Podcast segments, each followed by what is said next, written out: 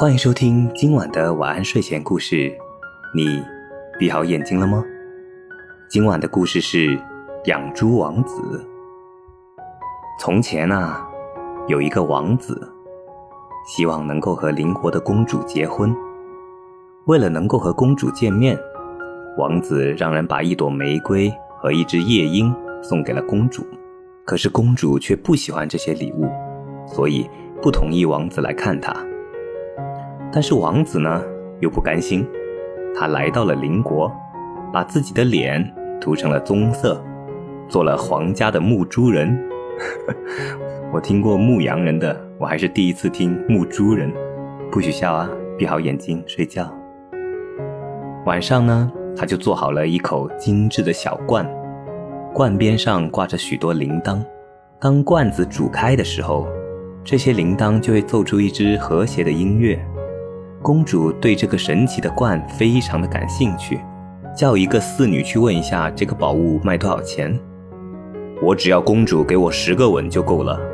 牧猪人说：“这真是一件令人讨厌的事情。”公主对身边的侍女说。不过，如果你们站在我的周围，别让人看见就行。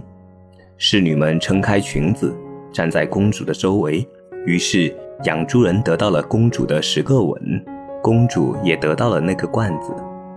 没过多久，王子又做出了一个玩具，他能奏出从古至今的各种舞曲。公主又派人去打听价钱。这次，牧猪人要求公主给他一百个吻。我想他是疯了，公主生气地说。不过过了一会儿，她还是答应了牧猪人的要求。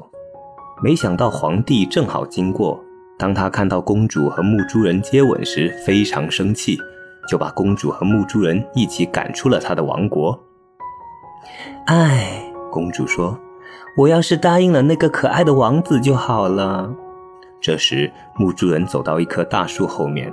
擦掉了脸上的涂料，穿上自己当王子时候的衣服，走了出来，还随时带着自己的衣服啊。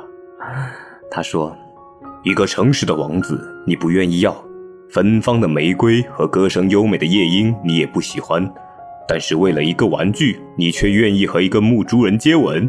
现在你总算得到了报应了。”然后王子就离开了公主，回到了他的王国。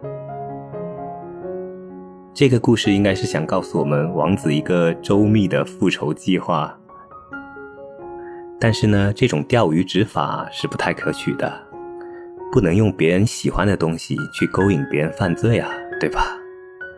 好了，今晚的故事就讲到这里，我是大吉，一个普通话说的还不错的广东人，晚安，好梦。